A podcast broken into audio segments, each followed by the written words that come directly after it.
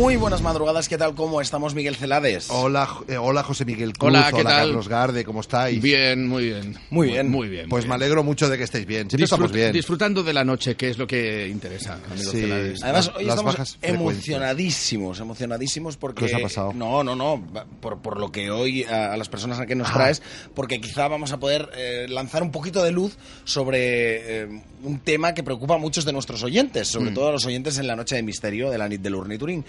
Y es que eh, ya nos ha pasado bastante a menudo que llaman, eh, y bastante, diciendo que mm, sufren una especie de visitas nocturnas siempre, eh, donde, bueno, hay una serie de, de pasos que siguen esas visitas, que es, para empezar, parálisis, se quedan paralizados. Ellos siempre dicen, estos oyentes dicen que están despiertos, saben perfectamente que están conscientes.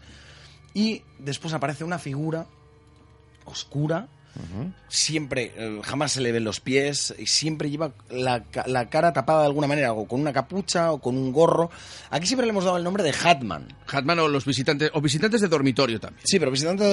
Ya, Por sí, un más- nombre es el amigo Hatman. Exacto, Hatman, ¿no? Ya. Y hoy tenemos con nosotros, porque nos las has traído tú, Sí, eh, sí. Amparo López y Amaribel Castillo, eh, ponentes de Ciencia y Espíritu, que en breve esta semana, no la siguiente, La ¿no? siguiente la tenemos ahí. Exacto, viernes y sábado, ¿no? es? No vengáis, ¿eh? el, el fin de semana no vengáis. No, sí, sí, seguro, Ah, seguro que venimos. Además estaremos calentitos porque este fin de semana también tenemos nosotros una salida ¿El mismo? Ah, este fin Este de fin semana. de semana. Sí, sí, lo he visto. Nos vamos a Muy Can bien. Busquets. Can Busquets. Muy bien. Sí, ¿Vais que- a buscar bullets o qué vais a hacer? No, a buscar espíritus. A buscar espíritus. Correcto. Bueno, pues a confirmar nada. mi teoría de que todo que no existe nada de todo esto. Bueno, y Cruz va también, qué peligro. Bueno, lo que decíamos, tenemos a Amparo López, a Sí. Maribel Castillo, ponentes de Ciencia y Espíritu, y además investigadores de lo paranormal, Mm. sobre todo basándose siempre en sus propias experiencias, ¿eh? que Exacto, quede o sea, claro. no, no son... Son exacto, dos sí. personas que no van por ahí Buscando ayu- espíritus. Exacto, buscando, como yo, como yo, precisamente. Bueno, Amparo, Maribel, buenas madrugadas, gracias por estar aquí con nosotros. Buenas Es- noches. es un placer. Bueno, Gracias. hablando un poquito con ellas antes de empezar eh, la sección, me comentaban, cuando les he preguntado pues, por, por esta serie de figuras, que tienen un nombre y se llaman Darlocks. Pero, ¿qué son estos Darlocks? Que es lo primero que todos nuestros oyentes se, se preguntan, sobre todo los que han sufrido esta especie de ataque. Sí. ¿Qué son los Darlocks? Cuenta tú. Bueno, los Darlocks, ah, yo pensaba que hacía tiempo ya que habían desaparecido, que no estaban ya, y en- hubo una época que había bastantes. Son seres de la oscuridad. ¿Mm? Eh, y, son efectivamente son figuras alargadas, van vestidas, suelen ir vestidas siempre de negro, con capucha o con un sombrero, son bastante potentes eh, y tienen la facultad de bueno, la facultad sí, la facultad de mimetizarse. Eh, es muy difícil eh, verlos una vez que entran a un lugar, luego es muy difícil controlar dónde están porque se pueden mimetizar, se ponen en una esquina y no los ves, se pueden ser una silla, se pueden poner detrás de ti y formar parte de ti también. Eh, bueno, son, cogen todas las formas. Eh, no hay que tenerles miedo porque realmente daño no te hacen. Lo único que hacen es eh, chupar tu energía. claro, chupar tu de, energía. de un hilo, no está mal. Bueno, de hecho, te digo que no, que no Sí, te que no te, no van a no- matar, pero... sí. De hecho, una de las cosas que dicen también estos oyentes que han sufrido este tipo de ataques, por llamarlos de alguna manera, es que realmente luego se despiertan por la mañana o cuando se están agotados, agotadísimos, claro. como si Sí. hubieran corrido la maratón de Nueva York. Claro. Exactamente Sí, así. Porque ¿eh? los vampirizan. A ver, estos Sí. seres son, son formas, no son vampiros, pero vampirizan. Porque no te clavan colmillos, no llevan colmillos ni nada, pero se alimentan de la energía de la gente. Sí, porque además, perdóname, eh, no son seres que los Darrock no se alimentan de, de, por ejemplo, como hay otros que se alimentan de la noche, de la gente de la noche que están en las discotecas, en los bares. los Ah, sí, hay de esos Y también. se alimentan de esa energía negativa y además provocan que se tomen más, que tomen más drogas, que tomen bla, bla, bla, bla, bla. Estos no. Pues Estos. yo, eh, a mí de joven me engancharon esos, ¿eh? claro, puede Vaya. ser. Seguro, seguro. Seguro, seguro. Entonces estos Darlocks aparecen eh, y ¿En qué so- o sea, dices son energías negativas o energías oscuras, pero ¿de dónde aparecen? ¿Cómo, cómo aparecen? O sea, Aquí tenemos dos teorías. Ya tengo una y Maribel tiene la otra. Coge lo que queráis. Sí, Venga, sí, Maribel, claro. cuenta la tuya. Yo después digo la que pienso yo. No, yo la única teoría que sé son seres que vinieron que vienen de vinieron de Inglaterra y bueno y mm, están por toda Europa. pero no son, ¿sabes? o sea, no son muertos, no son No, gente no, no, no, no, son no. entidades. Son Son, entidades. entidades que se alimentan. de- A ver, es que el- lo que hay que tener en cuenta es que el Pero mundo... hablaríamos como incubos o sucubos. No, no, no, no, tampoco. No, no, no, no, no, no, no. Son No. entidades oscuras de la oscuridad. Hay una jerarquía en la oscuridad como hay una jerarquía en la luz. Pues es lo mismo, ya está. Son entidades de la oscuridad. Y además los Darlock tienen, o sea, son seres que además tienen unos, eh, por decirlo así, unos eh, subalternos. Eh, que van con ellos siempre, o sea que son potentes, energéticamente son potentes, son poderosos, ¿vale? Eh, ya os digo que es difícil, una vez que entran en algún sitio, es difícil eh, localizarlos, muy difícil localizarlos. Y sacarlos más, supongo, entonces, ¿o qué? No. No, sacarlos no es tan difícil, lo difícil es eh, verlos. Es poder de- verlos. detectarlos. Con lo cual la gente que lo detecta tiene alguna percepción un poco eh, eh, sutil, Bueno, yo lo, que me imagino es que para que lo hagan así de esta manera tan descarada ahora, o sea, tan descarada que los inmovilice y que estén durmiendo y los otros se den cuenta de que están ahí, es porque deben de estar un poco desesperados por energía, la verdad, porque hacía tiempo que no oía O sea, quiere de decir que hay gente quizá que está durmiendo y está sufriendo esos ataques, pero no se da cuenta. Mm, no. A ver, eso no lo sé, no, no creo que sea así. Lo, lo que- yo querría, eh, querría, eh, enfocar algo distinto, si me permitís. El- La el- teoría tuya que decías que tenías. Sí, pero an- ir un poco Antes. más allá, antes.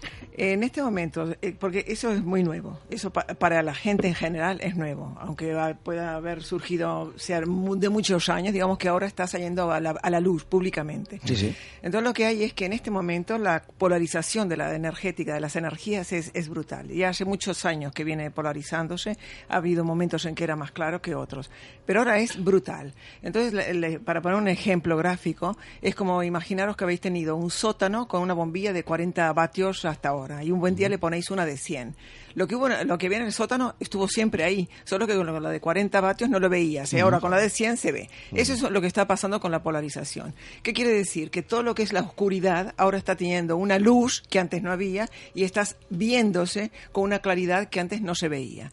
Todos estos seres han existido toda la vida pero no se habían hecho evidentes como se están haciendo ahora, por una razón, porque ahora ya es la definición definitiva, valga la redundancia, de la elección en dónde se va a estar, si en la luz o en la oscuridad. La duali- como la dualidad va a desaparecer, porque ya en la, en la quinta dimensión, aunque todavía quede algo de, de dualidad y de oscuridad, tiene que desaparecer, ya a la sexta no puede pasar. Porque esa quinta dimensión, ahora mismo, ¿nosotros en, en qué dimensión estaríamos? Ya estamos en la quinta, Ya sí, estamos no en la quinta. sí, en- al principio de la quinta, pero estamos empezando. Ya es la era de Acuario, y en la era de Acuario es, la era dorada, que se habla de, de ella, que hablan las escrituras, que lo habla todo. La sí, El otro día comiendo con ellas me comentaron algo de que el mar ya había llegado, una cosa curiosa, no, no, Mm. no me quiero ir mucho de Sí, tema, sí. pero me impactó mucho, ¿no? Decir que el mar como que ahora entras al mar y lo ves distinto Sí. y como que lo que se pretendía es que el mar se quedara mm, como gelatinoso a efectos de que si hay un movimiento, que ese agua no, no hiciera los estragos Mm. Sí. que, Como una plasma. como un plasma y tal. Sí. Eso es raro de narices también, ¿no? Sí. Pero bueno, Sí. vale. Y eso sigue, tiene que sigue. ver con la quinta dimensión esta. Esto tiene Sí, que ver con todo quinta. el cambio general que está habiendo. Pero En la quinta dimensión hay una serie de cosas que ya no se admiten por la por- propia vibración de la dimensión. Entonces el ser humano ahora tiene que elegir y tiene que elegir con qué se queda, con la hipocresía y la mentira o empieza a ser la verdad, la verdad, la luz, la franqueza y a ser quien es. Entonces eso es una exigencia de la quinta dimensión. Quiere decir que todas estas entidades, vamos a llamarles entidades de la oscuridad, están como locas, porque desesperadas porque sienten que se les acaba el chollo, que ya eh, a, a donde está yendo el planeta y la humanidad, la humanidad que elija elevarse junto con el planeta, no van a tener opción ahí. Entonces, en la medida que no tienen opción, es como cuando un animal está herido, desesperado, muriendo, pues a zarpazo limpio, ¿no? Y entonces eh, son los últimos eh, eh, comidas, di- digamos, alimentos Sí. que están consiguiendo. Sí. Además, yo creo, ahora que estamos hablando de esto, que eh, lo que debe de ocurrir eh, ahora es que como la vibración del ser humano y de la Tierra es mucho más elevado, pues estos seres, eh, su vibración, claro, no se ha elevado, al contrario, baja, ¿no? Entonces eh, deben de tener dificultades a la hora de alimentarse energéticamente de los seres humanos cuando están en activo. Entonces me imagino que mm, ahora utilizan la forma de cuando están durmiendo en la cama que están más bajos, eh, su, su vibración es más baja y entonces ellos tienen la posibilidad de, de alimentarse de una tú. forma, claro, que no que no se les eh, que no se les rechace, porque claro, me imagino que ellos con la vibración que tenemos ahora hay un Las dos habéis tenido experiencias con Darlocks. Sí. ¿Nos podréis contar, al menos cada una, cuál es su experiencia con estos seres oscuros? Venga, Maribel, empieza. Te va pasando la bola todo el rato, Maribel. te das cuenta, Venga. ¿no? ¿Cómo fue tu experiencia? Bueno, yo mi experiencia fue un poco mm, dura porque me costó encontrarlo. ¿eh? Mm, Entró en casa, mm, alguien me lo, me lo trajo a casa, yo hacía reuniones en mi casa mm, de bueno, espirituales, Ujú. juntábamos un grupo y hacíamos eh, meditaciones y charlábamos de, de temas y tal y cual. Alguien me lo trajo a casa. ¿vale? ¿Adrede? ¿A mala leche o no, lo sabes? No, me imagino que venía con Venía él, con y- él. Pegado, y, ¿no? se vale, quedó, vale. claro, y se quedó en casa. Y yo empecé a notar eh, algo raro, ¿no? O sea, claro, yo voy por casa y, y voy notando, uy, ¿y esto? ¿Sabes? Y esto, alguien que como que me seguía, pam, y un frío, tal y cual. Ah, ¿no? porque Y eso es lo que notas, ¿no? Cuando tienes a- a- Claro. el Darlock detrás, notas Claro, cambio de claro, temperatura. Eh, un inciso, la oscuridad es fría, porque la oscuridad es ausencia de calor y ausencia de luz. Entonces, lo que da la temperatura es la luz, es lo que es lo cálido. Cuando no hay luz hay, hay frío, porque la oscu- la oscuridad no produce calor. Es, es- es- eh, luz y, y calor es lo mismo, o sea, va junto. La oscuridad es la ausencia de, de luz y por lo tanto de calor. Vale, Entonces tenía la temperatura más baja, notaba la temperatura y el olor. Yo, ¿Olor? no- yo percibía el olor. No quiere decir que siempre ¿Y a se huele? perciba. Se perciba, mm, no sé. A Ah, Algunos viejo, oyentes a han hablado de, viejo. de- a barro, A- a rancio. a húmedo, sí, a- la humedad. rancio. La humedad. Eh, y entonces, bueno, mm, como sabía que era algo raro, pues me puse a investigar a ver qué era. Empecé a mirar, a ver en qué lugares, tal, tal. Y justo en aquel, en aquel tiempo, pues nosotros estábamos hablando de los darlos, de tal y cual. Bueno, entonces eh, dije, ostras, pues un darrock. Y entonces este, el Darlos tiene, lo mimetiza absolutamente todo. O sea, es difícil porque se pone en, en cualquier sitio y coge la forma de un mueble, de la silla, detrás de ti. Si se pone en la esquina es la esquina. Pero no te entra a ti, no puede estar dentro de No, ti. dentro de ti no. Pero sí- Pegado. pero sí se pega a ti. Y entonces hay unos que van con él, como unos parásitos de él, que sí que te los mete. Que se forman luego los cristales. Bueno, es un poco complicado ¿Que forman qué luego? los cristales dentro de ti, ¿sabes? Bueno, y, y entonces eh, esto es lo peligroso también, ¿eh? Es que no lo quería decir. para que Cristales, pero luego no- los cristales co- como salen de dentro de ti, cristales. No, Cristales so- energéticos. energéticos. Ah. Cristales claro. energéticos. Es que tenéis que pensar que esto no es físico. La, Es la- ¿eh? capacidad de materialización que tienen es, es poca. Entonces, eh, es, es una energía, que, vibración. La energía, la materia es energía, con una vibración tan baja que la podemos tocar y la podemos ver, se densifica, pero es energía. Entonces, ellos están en- vibrando en una energía que según cómo los puedes ver y los puedes sentir, pero es energía, mucho menos densa que esta mesa. Claro. Eh. ¿Y entonces te diste cuenta de eso? Bueno, estuve mirando a ver por dónde iba y fui siendo consciente de dónde ¿Este era. materializó en algún momento? No, entonces lo vi realmente en una planta. Yo tenía una planta, y entonces él se, él se dio cuenta de que yo ya estaba detrás de él y, y me acercaba a él, claro. Y entonces detrás de una planta lo pillé. Entonces lo acorralé, lo pillé, lo pillé allí. Y claro, lo que tiene el darlo es que cuando lo pillas, lo ves, todas las entidades de oscuridad, ¿eh?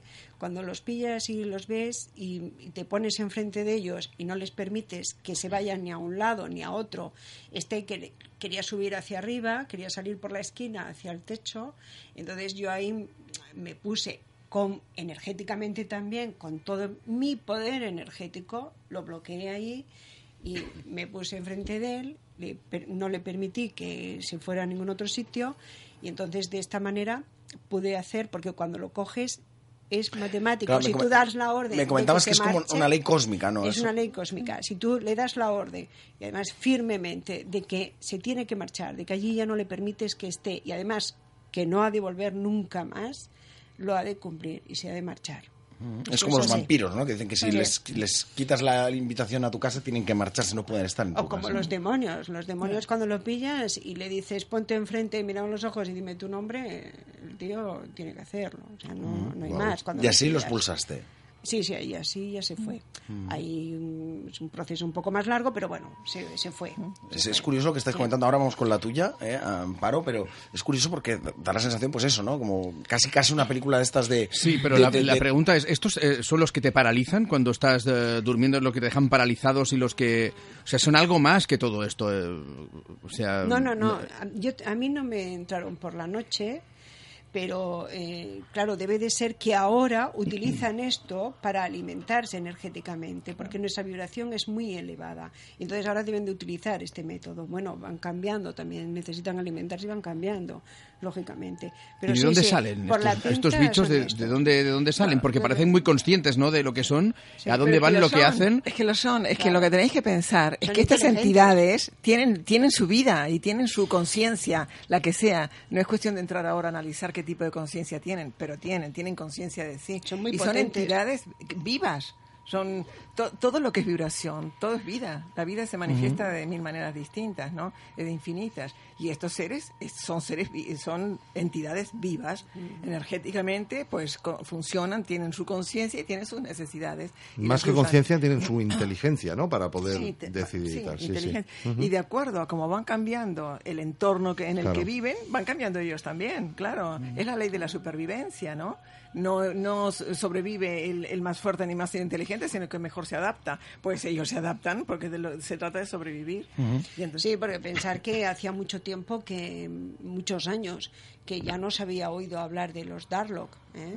Eh, y ahora eh, vuelven a aparecer otra vez. eh, no hace mucho vino alguien a la consulta y no, no, no lo relacioné con los Darlock. Pero, pero ¿de Yo dónde salen estos bichos? ¿Cuál es su origen? ¿De dónde, de dónde vienen?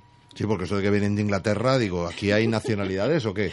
Yo sé que los ingleses son un poco raros, Sí, espero sí. que no me escuche ninguno. Bueno, Una excusa cuando- más para echarlos de la Unión Europea. A mí Por cuando ejemplo. me hablaron, la primera vez que escuché esto, y, y bueno, una maestra nos habló y tal, venían de... Quizá el primer caso documentado sí. está en Inglaterra, sí, ¿no? Quizás sí, por eso. sí. Es lo que decía también un poco. ¿Dónde vive? No, no lo sé. En Amparo, tú ya lo contabas, que quizá han estado toda la No, vida. no, ¿dónde viven? ¿De dónde vienen? De la ¿Cuál- cuál- oscuridad. cuál es- De la oscuridad hay una parte muy- oscura. es muy genérico esto. Bueno, pero hay una parte oscura. ¿Existe la parte oscura? Te- Es una pregunta. Si existe la parte oscura, ¿de qué? ¿La oscuridad existe? Cuando apagas las luces suelen estar a oscuras todo. Vale, pues ya está, pues de ahí. ¿A qué te refieres la oscuridad? Pues Bueno, como- luz, pues Como luz, oscuridad, Hay luz supongo, y ¿no? oscuridad, estamos en la dualidad, luz y Pero, oscuridad. ¿hasta qué punto todo esto es una generación que tú generas tú mismo? No.